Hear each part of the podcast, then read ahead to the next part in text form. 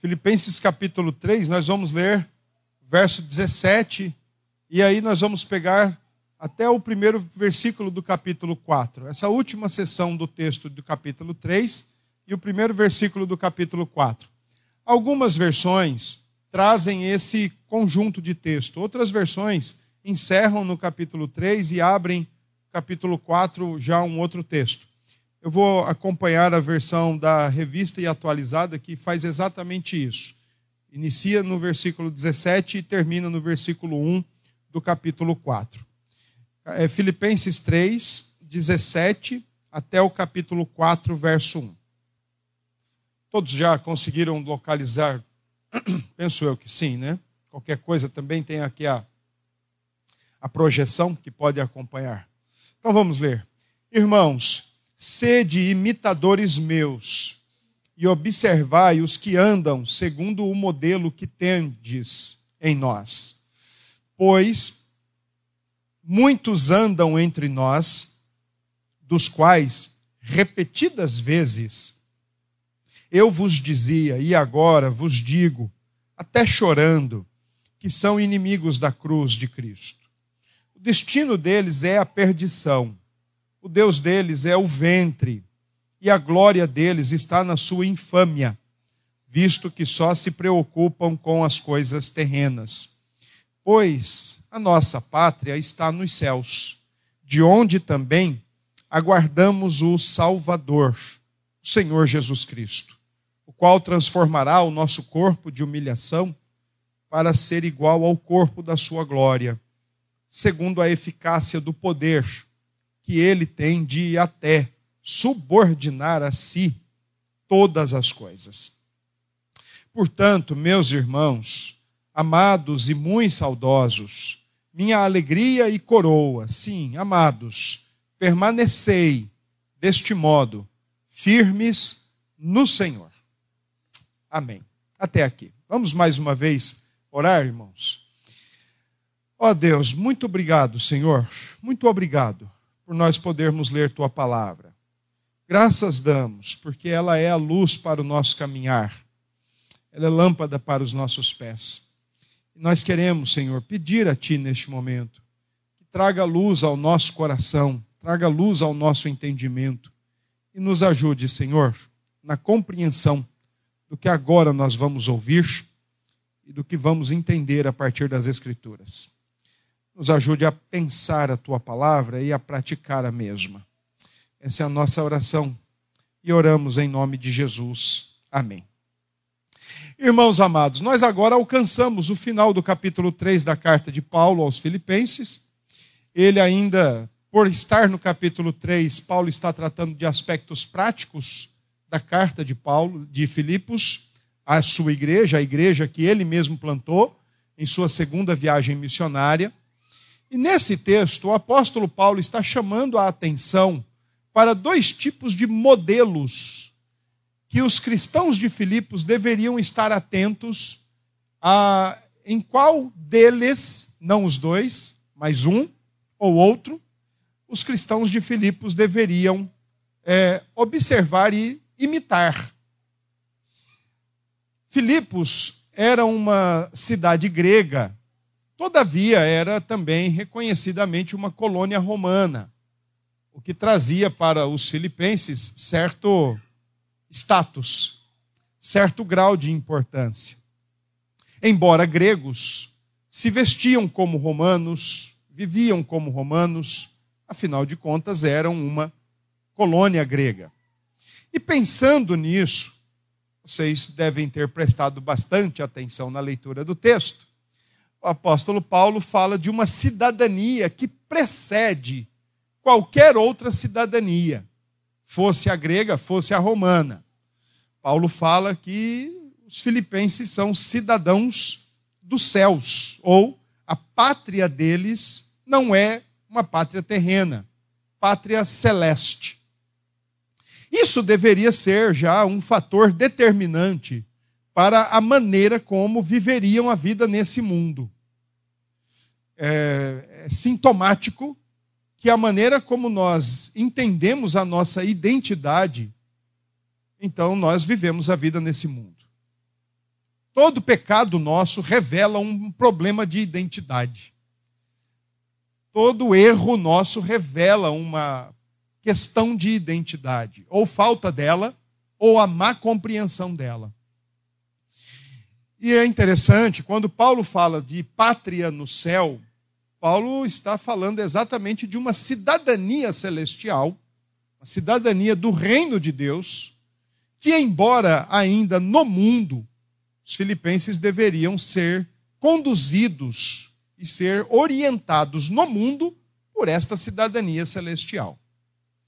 Nós vimos no texto de hoje pela manhã, e os irmãos querendo, certamente poderão acompanhar lá no nosso canal do YouTube.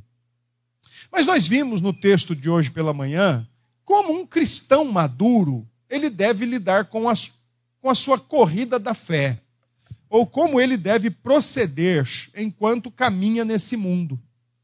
Ele deve entender, por exemplo, versículo 15, ele sendo perfeito, a ideia aí de ser maduro espiritualmente, ele deve entender que tem muita coisa ainda que ele pode melhorar. Ele deve melhorar versículo 12. E para isso, é fundamental ele saber lidar com as coisas que ficaram para trás. Não olhar mais, mas ao mesmo tempo saber se conduzir sempre em olhar para frente. Aquilo que está adiante. Paulo diz que o que está adiante é o prêmio da soberana vocação. Então, um crente maduro sabe lidar com o seu momento presente, sabe lidar com o que ficou para trás, que já foi feito, o que já foi alcançado, o que já foi atingido, mas ele sabe entender e ele compreende que tem ainda muito por alcançar e ele vai em busca disso. Ah, nos últimos dois versículos de hoje pela manhã, versículos 15 e 16, o apóstolo Paulo então junta aí duas coisas que são muito importantes: o pensar e o andar aquilo que eu creio, como eu pratico, aquilo que nós acreditamos e aquilo que nós fazemos. Logo, acreditar errado certamente vai nos desembocar numa prática errada. Mas acreditar corretamente deveria também fazer o, coerente com isso, levar-nos para uma vida coerente ou uma prática coerente. E é nesse ambiente aí de maturidade, de saber que muita coisa ainda falta e pode ser conquistada, mas ao mesmo tempo de saber que é necessário crer corretamente para praticar corretamente, e também levando em consideração a nossa cidadania, a nossa pátria celestial, que deveria preceder a nossa nacionalidade e a nossa naturalidade, nós, é, que Paulo então chama a nossa atenção aqui de como nós deveríamos olhar para aqueles que professam a fé e vivem a fé e qual desses grupos nós deveríamos imitar. Ou qual tipo de cristianismo que é colocado na prática e que nós podemos verificar e investigar e agora então nós desejamos e devemos colocar na prática. Nos versículos 17 a 19, o apóstolo Paulo faz exatamente um contraste de lideranças cristãs ou de cristãos que poderiam influenciar e ser ou não seguidos pelos cristãos de Filipos. Dois modelos estão sendo apresentados nesses três versículos. Versículo 17, Paulo diz o seguinte: Olha, sejam imitadores meus e observai os que andam segundo o modelo que tendes em nós. Paulo, no versículo 17, encoraja e conclama os cristãos de Filipos para que observem bons modelos de fé cristã, bons modelos de prática cristã, e então os encoraja a segui-los. É bem provável que, além dele mesmo, o apóstolo Paulo, se, se apresentar e se colocar como um modelo a ser seguido, no que diz respeito à fé cristã, Paulo já tinha feito isso em 1 Coríntios capítulo 11, quando diz para serem imitadores dele na cidade de Corinto. Agora Paulo está dizendo para os filipenses também para imitarem-no. Todavia, Paulo não está se apresentando sozinho e nem se colocando sozinho. Quando ele diz: "Observai os que andam segundo o modelo, o modelo que tende em nós, é muito provável que Paulo esteja aqui considerando o próprio Timóteo e o próprio Epafrodito, dois servos de Deus conhecidos da igreja de Filipos e que, inclusive, já foram mencionados nesta carta, no capítulo 2, a partir do verso 25. Em contrapartida, Paulo, nos versículos 18 e 19, menciona um grupo de cristãos que não deveria ser seguido, que não deveria ser imitado, embora parecem professar fé em Cristo. Em primeiro lugar, existe uma séria dificuldade aqui de nós distinguirmos ou de chegarmos a uma conclusão de quem é este grupo que Paulo está se referindo, qual é a sua identidade. Ah, há quem pense, por exemplo, que eram uma espécie de libertinos, de sensualistas, já no primeiro século da era cristã. Próprio Calvino mesmo anda nessa direção, acreditando que eram pessoas sensuais, devotadas à sensualidade, devotadas à libertinagem. Enquanto, por outro lado, por exemplo, Ralph Martin, Craig Blomberg acreditam que Paulo está fazendo uma referência aqui a judaizantes, que sim, era um, de alguma forma, já uma ameaça representada em meio aos filipenses. Vocês se lembrarem, capítulo 3, a partir do verso 2, o apóstolo Paulo chamou a atenção desses leitores. Eu queria que vocês olhassem lá o versículo, capítulo 3, verso 2. O apóstolo Paulo diz: Acautelai-vos dos cães, acautelai-vos dos maus obreiros, acautelai-vos da falsa circuncisão. Essas três expressões do versículo 2 são expressões que estão sendo empregadas para identificar e chamar ao mesmo tempo atenção dos filipenses em relação aos judaizantes, que nada mais eram judeus que já de alguma forma professavam a fé em Cristo, mas ao mesmo tempo professavam a necessidade de observação, de circuncisão, de cumprir a lei de Moisés, se eles realmente quisessem alcançar alguma coisa. Por isso que Paulo, então, no versículo 2, os ataca de maneira muito dura, de maneira muito pesada, de dizer que são maus obreiros, são cães, um termo que o judeu usava muito para o gentio, e agora Paulo está dizendo, eles é que são gentios espirituais, e chamando eles de falsa circuncisão, inclusive uma palavra bem diferente para a palavra que era mesmo usada para circuncisão, chegando a ser uma palavra que poderia ser traduzida por mutilação, o que era muito comum em ritos religiosos pagãos. Então, eu particularmente, depois de fazer as pesquisas, eu acabei sendo mais convencido a acreditar que Paulo está mesmo se referindo a judaizantes, o que leva mais a entender o contexto, leva mais é, se, a, se adequa mais ao contexto da carta aos Filipenses. Mas existe uma questão aqui muito importante. Ah, Paulo usa uma palavrinha aqui no versículo 19 quando diz o destino deles é a perdição, o Deus deles é o ventre. Ah, essa palavrinha aí que Paulo usa para ventre é uma palavra grega que podia ser, e até mesmo de fato parece-me que é, ah, uma palavra aludindo à circuncisão e não meramente ao estômago. Mas era uma palavra que, de alguma forma, ela estava conectada não ao ventre, literalmente, às vísceras, né? Ao, aos intestinos, mas o que Paulo está, estaria mesmo de fato entendendo, sendo esse grupo, o grupo de judaizantes, é que eles se orgulham, o Deus deles, a confiança deles é a circuncisão está na circuncisão deles.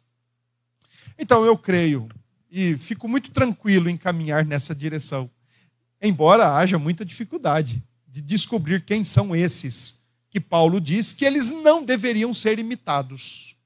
Mas eles estão entre os cristãos e estão de alguma forma provocando algum estrago, e Paulo, inclusive, faz menção a eles versículo 18, chorando, Paulo faz menção a eles é, com muito lamento, não porque eles podem desfazer alguma coisa do que Cristo já fez na vida da igreja, mas sim por já saber de antemão qual será o destino deles de sofrimento e de perdição, como o apóstolo Paulo mesmo diz.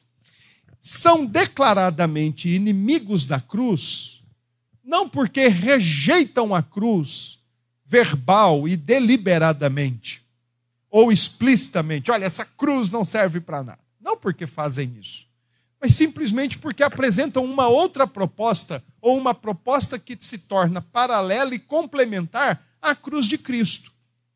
É por isso, então, eles não eram vilipendiosos, eles não eram pessoas de escancaradamente achincalhar com a cruz de Cristo. Não é esse o caso. Mas simplesmente pelo fato de apresentar uma proposta de complemento ou uma proposta de aperfeiçoamento que fosse além daquela que a cruz de Cristo já apresenta, para o apóstolo Paulo, isto já é suficiente para se tornar um inimigo da cruz. Ou é somente a cruz, ou é somente a cruz. A cruz de Cristo não exige e não conta com a necessidade nenhuma de qualquer complemento ou de qualquer aprimoramento, seja lá de onde for, seja lá de onde ou de quem vier. Não existe essa necessidade. Então é por isso que o apóstolo Paulo diz: olha, estes são, eles estão entre nós, eles andam entre nós. Da mesma forma que Paulo, Timóteo, Epafrodito e outros tantos líderes, versículo 17, também andavam entre os crentes. Então agora o apóstolo Paulo apresenta dois tipos de crentes, ou dois modelos de vida cristã no mundo, mas só um pode ser seguido. E no intuito de ajudar os seus leitores, então, o apóstolo Paulo diz o seguinte no versículo 18: São inimigos da cruz, o Deus deles é a perdição, o destino é a perdição, o Deus deles é o ventre, a glória deles está na sua infâmia, porque se preocupam somente com as coisas terrenas. Isto já seria suficiente para nós não buscarmos qualquer imitação de fé cristã dessa forma são buscadores das coisas terrenas. Enquanto é bem comum nós entendermos, a partir do versículo 17, a contrapartida.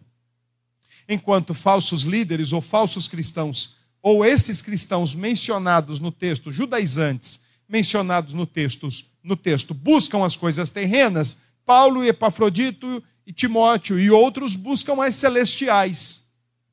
Enquanto uns são amigos da cruz, são cristocêntricos, são submetidos ao Senhor Jesus, outros são inimigos da cruz. Agora, por que é que Paulo está, de fato, chamando a atenção dos crentes filipenses para esse alinhamento de práticas de fé conforme uma liderança, a liderança dele e a liderança de todos os outros crentes genuínos cristocêntricos que estavam entre os filipenses. Porque as outras igrejas já faziam isso.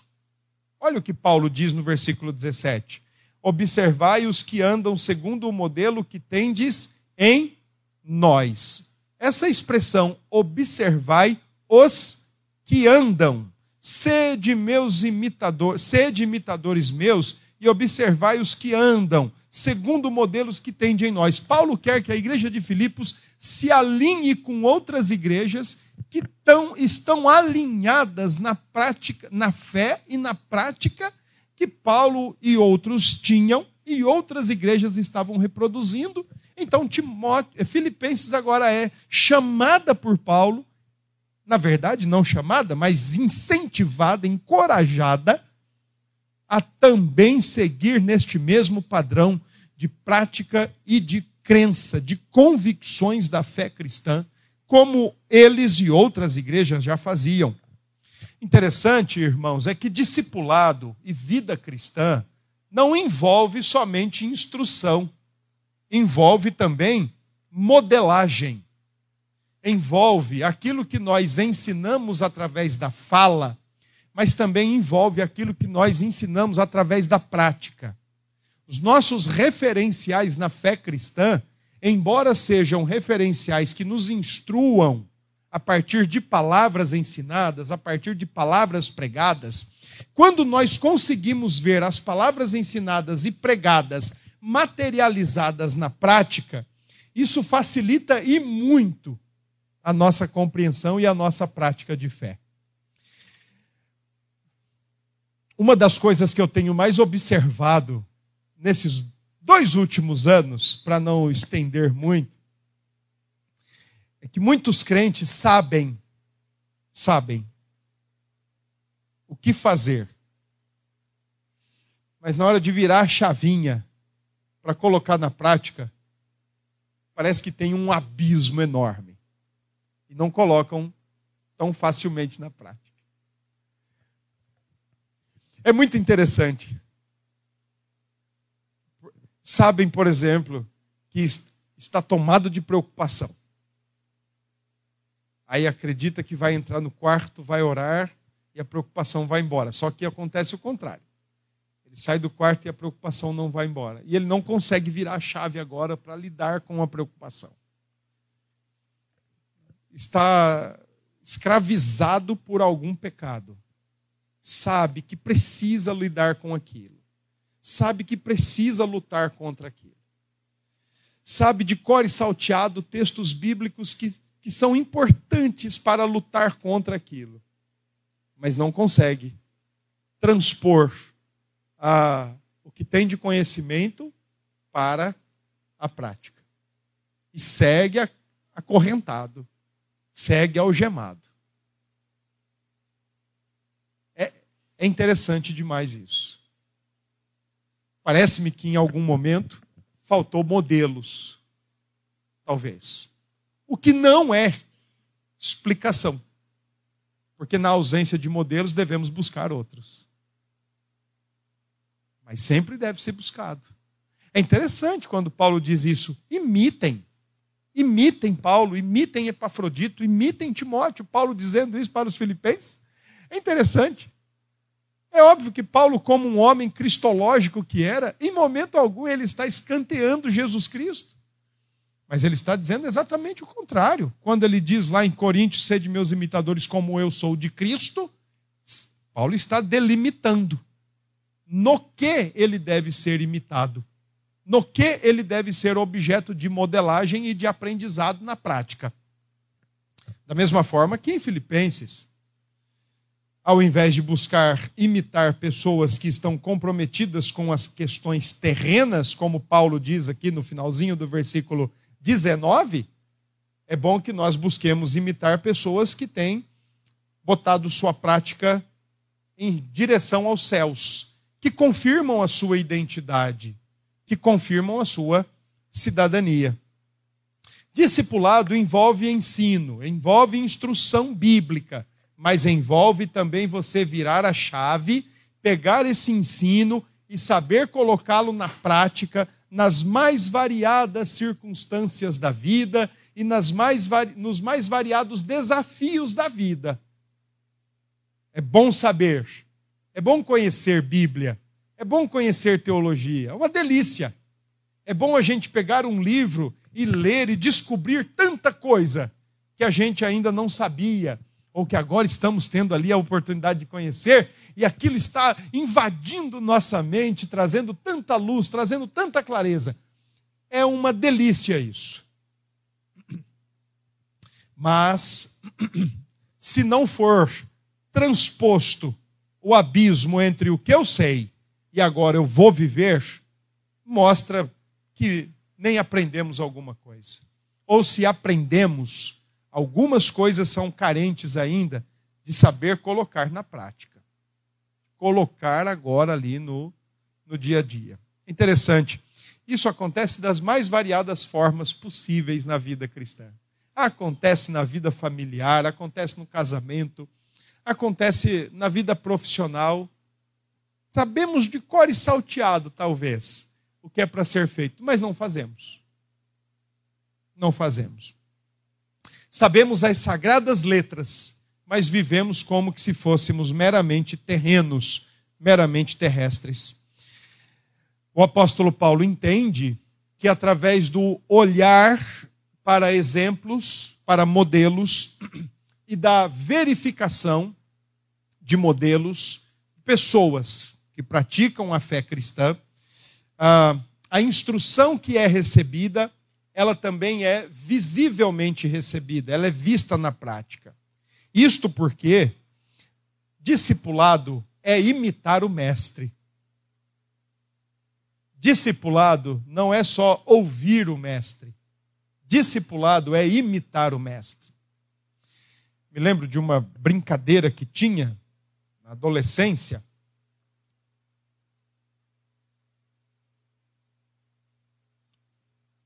Que a gente chamava de siga o mestre. Formava-se uma fila grande de meninos. E o primeiro era o cabeça da brincadeira, né? era o chefe da, da fila, era o mestre da fila. E o que o cabeça fazia, todos os que vinham logo atrás, imediatamente atrás, tinham que fazer igual. Então, se ele levantava o braço direito, todo mundo tinha que levantar o braço direito. Se ele parava, todo mundo parava. Se ele pulava, todo mundo pulava. Porque a brincadeira era isso. Sim, siga o mestre. A fé cristã, longe de ser uma brincadeira, mas ela traz exatamente a mesma ideia: é imitar o Mestre. E nesse ponto, o apóstolo Paulo entende que, assim como ele e tantos outros mestres, tantos outros líderes, são provisões de Deus para que a igreja consiga se nortear e se orientar como viver a prática da fé nesse mundo, embora não sendo cidadão prioritariamente desse mundo. Quando Paulo diz no versículo 18, esses arruaceiros que estão entre os filipenses, não só estavam entre os filipenses, também já tinham estado entre os Gálatas e entre outros lugares. Então, Paulo chama a atenção do seguinte: primeiro, não é um problema novo, Paulo diz, olha, repetidas vezes, já falei com vocês sobre eles, Segundo, é um problema sofrível, Paulo diz, até mesmo chorando. Eu digo que eles são inimigos da cruz, embora possam professar algo da cruz, na verdade eles são inimigos da cruz, porque eles não se gloriam na cruz. Eles se gloriam no próprio ser, no próprio corpo, na própria circuncisão. O futuro deles é a perdição, porque o objetivo de vida, a preocupação deles, nada mais é do que uma preocupação terrena. O alvo de vida nada mais é do que uma preocupação terrena. A vida deles está voltada para tudo o que acontece terrenamente falando. Então, quando Paulo apresenta esses dois modelos, ele e os demais, esses judaizantes que têm o Deus deles é o ventre, Paulo está dizendo: olha, vejam bem quem vocês vão imitar. Vejam bem quem vocês vão olhar, investigar, verificar e tomar como modelo de uma vida cristã a ser seguida. Cristãos vivem com outros cristãos. Paulo dizer isso dizia com muito temor, com muita responsabilidade. Paulo sabia que não era perfeito, como nenhum de nós aqui somos perfeitos. Paulo sabia que não era impecável, como nenhum de nós aqui somos. Mas nós estamos o tempo todo sempre nos espelhando uns nos outros. Mas deveríamos nos espelhar uns nos outros com o intuito de aprender a colocar em prática. Adorar e servir somente a Cristo mas uma forma de nós aprendermos como colocar em prática, olhando para Cristo e olhando para os nossos irmãos. E é isso que Paulo está dizendo. Imitem, imitem, coloquem em prática. Essa imitação acontece dentro de casa. É, é, é interessante, mas filhos mais breve possível das suas vidas, já começam a imitar pai ou já começam a imitar mãe muito cedo. Muito cedo, muito, mas é muito cedo. Imitam professores quando vão para a escola. Eu me lembro, Priscila, por exemplo, quando ia para a escola, voltava, aí no dia seguinte, ela estudava à tarde, no dia seguinte pela manhã, organizava lá um monte de boneca que ela tinha, tudo no chão, vestia lá uma roupa da mãe dela e começava a imitar a professora dela, mas imitava direitinho. Nós estamos sempre procurando esses modelos, esses referenciais. E, sinceramente, irmãos, tem crentes que são muito bons modelos, que são muito bons referenciais de fé cristã para nós. Aprendem a lidar com seus problemas, sabem lidar nas crises, sabem lidar nas dificuldades, sabem lidar e lutar com os seus pecados, que a gente olha e começa a, a perceber que a fé cristã é bem mais fácil e bem mais próxima do que a gente imaginou um dia. Mas, de outro lado, lamentavelmente, nós também vemos crentes que nos parecem uma coisa, até nos parecia um bom modelo, mas quando vamos verificar mesmo a maneira como lida com suas lutas diárias, como lida com seus pecados, como lida com as suas dificuldades, nós ficamos decepcionados de ver como lidam com essas coisas. Porque aquilo que sabem não conseguem transpor para a prática. É uma pena. Então, nesse ponto aqui, Paulo nos ajuda a pensar assim: olha, eu quero imitar pessoas e quero ter como modelos pessoas que me ajudam a estar mais perto de Cristo, porque são cristocêntricos, ao invés de imitar modelos ou pessoas que vão me afastar de Cristo e vão me colocar mais perto da terra, ou mais perto dos, dos ambientes terrestres ou das situações terrenas da vida. O apóstolo Paulo então nos diz: olha, observem bem, mas imitem aqueles que são bons modelos de fé e de prática cristã. Nos versículos 20 e 21, o apóstolo Paulo agora fala do grande objetivo da fé cristã ou da vida cristã: o estar com Cristo, o aguardar a Cristo para estar com Cristo. Paulo aqui fala da Jerusalém celestial, do novos céus e da nova terra, a nossa pátria. Embora essa palavra fosse uma palavra utilizada para descrever uma pátria ou uma colônia naquela época, e era uma palavra que tinha sido aplicada aos filipenses, poderia ser aplicado aos filipenses, Paulo aqui não está aplicando aos filipenses meramente. Paulo está aplicando à igreja, porque a igreja tem uma pátria celestial. A igreja tem uma morada espiritual, uma morada futura, uma, uma morada vindoura que aguarda os seus habitantes, que está sendo preparada por Jesus Cristo. Essa é a nossa verdadeira morada e ela precede qualquer elemento da nossa nacionalidade e qualquer elemento da nossa naturalidade. A verdadeira pátria, ela é celestial, os novos céus e as nova terra. Entretanto, o fato de sermos crentes pertencentes a esta realidade futura vindoura não significa que é para vivermos esta realidade só quando ela acontecer, porque na verdade ela já acontece é viver nesse mundo não como cidadãos deste mundo e muito menos imitando modelos deste mundo que nos aproximam mais da terra do que do novos céus e nova terra.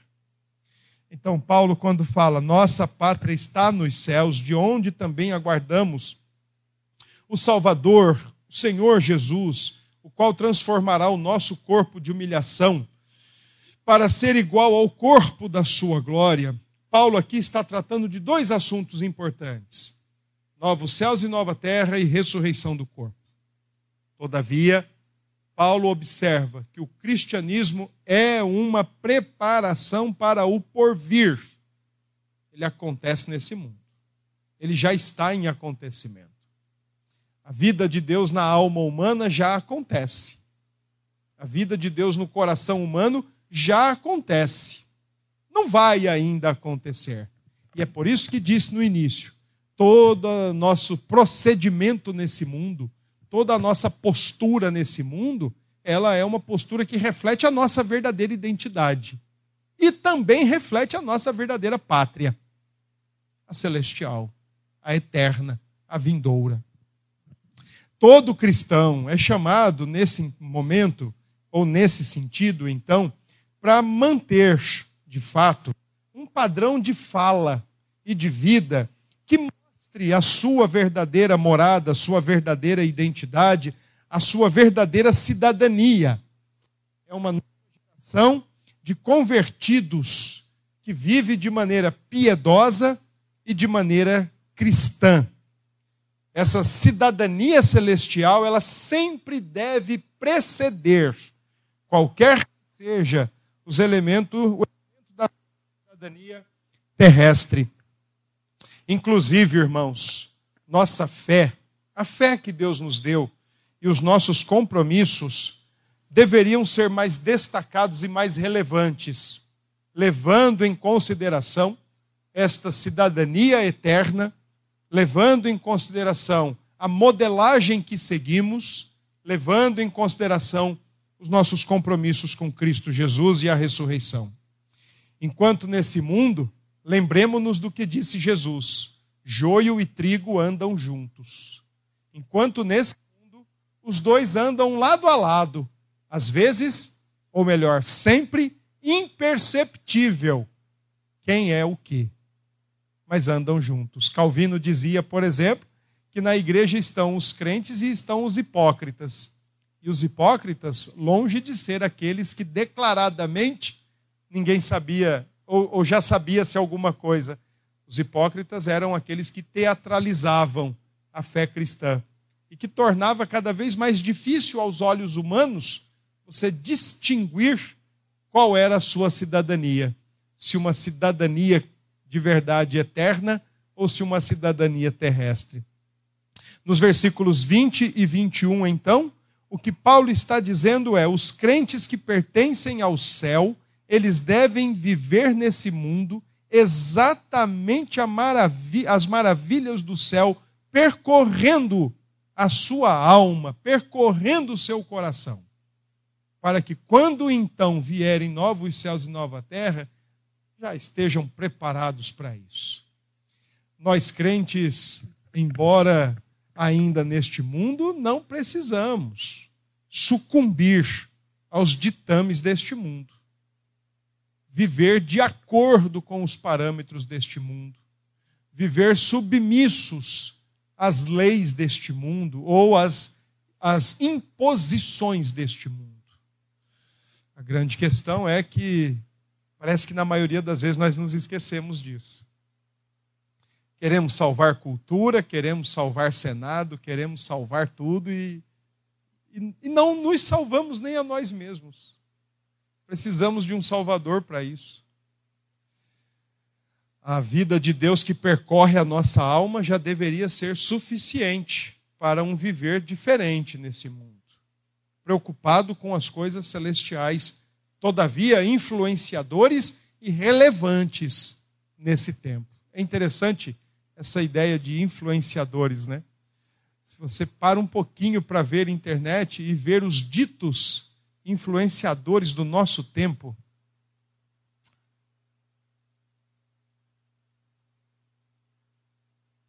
Olha, é como diz minha mãe, esse mundo está perdido.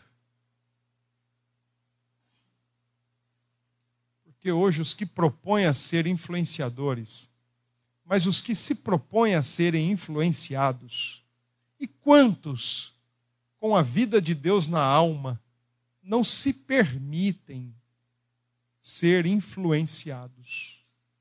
Quando, em, em primeira instância, deveria influenciar.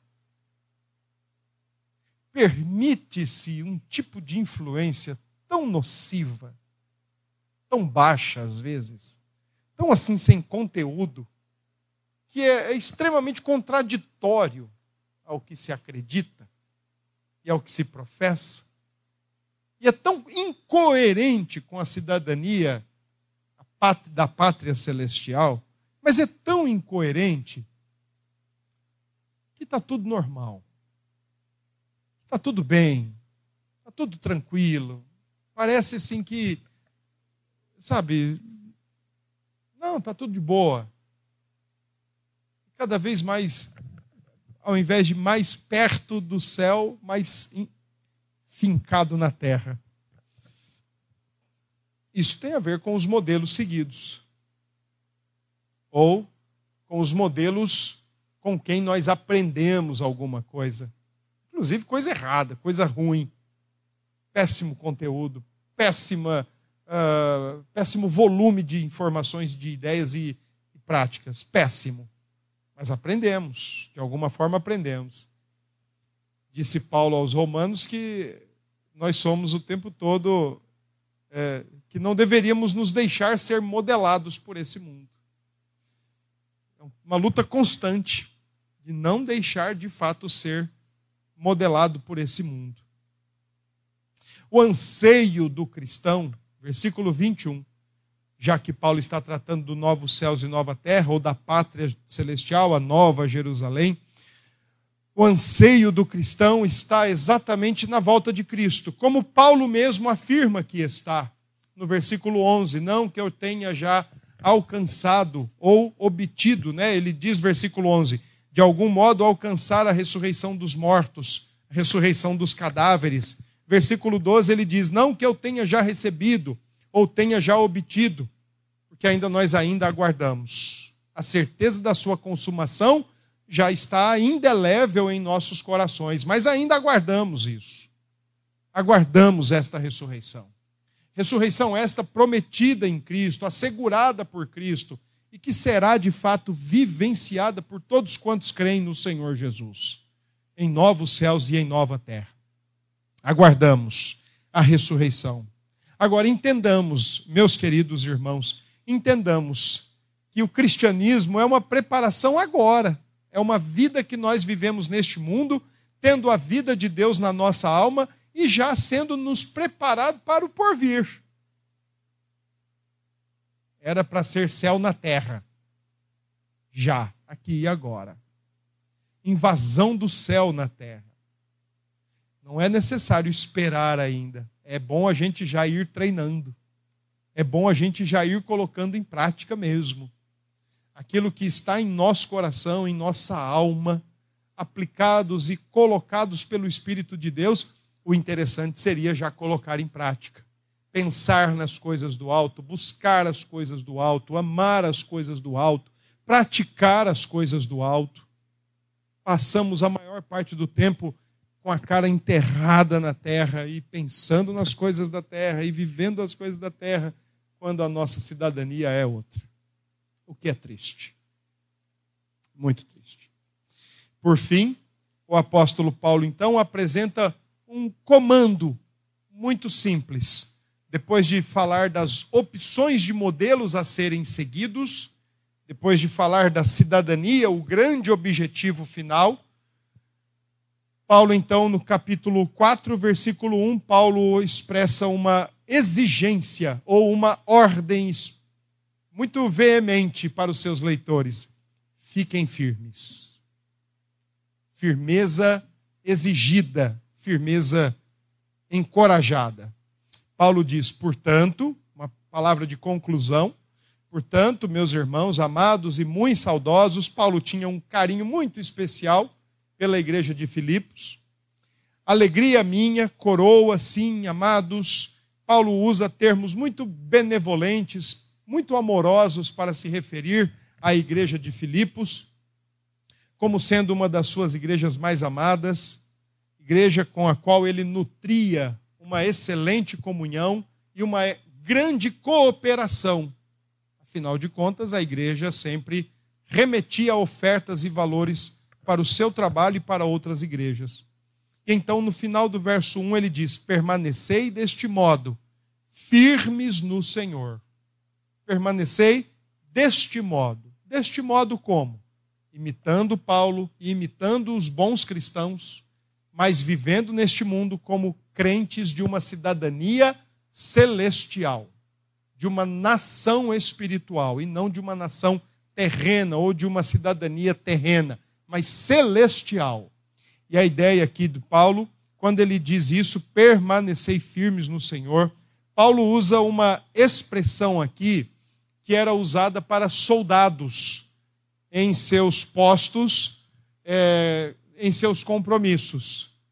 Quem aqui foi militar ou é militar e já teve que virar a noite ali guardando a entrada do, do quartel, teve que ficar ali na, na guarida de entrada, sabe o que é aquele soninho que bate duas horas, três horas da manhã, doido para fechar o só um pouquinho. É por isso que tem um salmo que diz, né, que assim como o soldado almeja a alvorada, assim minha alma almeja pelo Senhor. Ele não vê a hora da alvorada para poder descansar e aqui Paulo está dizendo: olha, então, como soldados, né, igreja, fique firme, não feche os olhos, não abaixe a guarda, não negocie, não troque, não fale. Esse é o comando que Paulo diz. Paulo usa aqui uma ordem militar da época dele para dar agora à sua igreja e expressar a necessidade de firmeza. Firmeza no tocante ao ensino, firmeza no tocante aos modelos, firmeza no tocante à cidadania relevante nesse mundo. Sejam firmes. Permaneçam firmes. Não, Paulo aqui não dá uma opção e nem dá uma alternativa. Paulo dá sim uma ordem expressa para dizer exatamente isto. Olha, fiquem totalmente firmes. Não negociem, não voltem atrás, não abram mão, fiquem firmes no Senhor Jesus. Quando Paulo termina então esse texto, ou essa sessão aqui da, da carta, como é que nós cristãos podemos ficar firmes? Ora, primeiro lugar, nós cristãos podemos e devemos ficar firmes a partir daquilo que aprendemos na instrução instrução bíblica, instrução da palavra de Deus. É ela quem nos dá, de fato, firmeza para caminhar nesse mundo. Nós não caminhamos neste mundo com expectativas, probabilidades e possibilidades. Nós caminhamos com a nossa fé na palavra de Deus, firmados na palavra de Deus. Podemos ficar firmes quando temos bons modelos de fé cristã de convicção e de prática cristãs. Bons modelos nos ajudam a ver na prática, de maneira palpável, de maneira latente, a fé sendo materializada na prática. Bons modelos nos ajudam a ficar firmes, porque acabam mostrando-se como referenciais. É bom quando nós os temos, é triste quando não os temos. É bom quando nós olhamos e vemos pessoas que nos mostram com sua prática de vida como lidam com as coisas e então nós vamos e aprendemos com aquilo. É uma bênção quando nós conseguimos transpor entre o crer e o praticar um abismo que é gigantesco, mas é uma bênção. É uma bênção quando maridos que sabem que têm que amar a esposa como Cristo amou a igreja, quando eles conseguem colocar isso na prática, é uma benção. Como também é uma benção quando as mulheres que sabem que precisam se submeter, como a igreja se submete a Cristo, elas acreditam nisso. Mas quando elas conseguem colocar isso na prática, é uma benção. É uma benção quando nós, obreiros, oficiais da igreja, que sabemos qual é o nosso papel e nós colocamos na prática, é uma benção. É uma benção quando uma igreja tem bons modelos a serem seguidos. Uma das coisas que eu tenho sempre pensado é a importância que crentes maduros, não crentes com tempo de igreja, não vamos confundir isso. Tempos com crentes com tempo de igreja obrigatoriamente não significa crentes maduros. Também não vamos confundir aqui pessoas que já é, têm aí um, um tanto de tem tanto tempo de conversão entre aquele que achando que é o, o mais maduro de todos. Eu conheci uma pessoa que era para muita gente em determinada igreja, era o modelo de crente a ser seguido.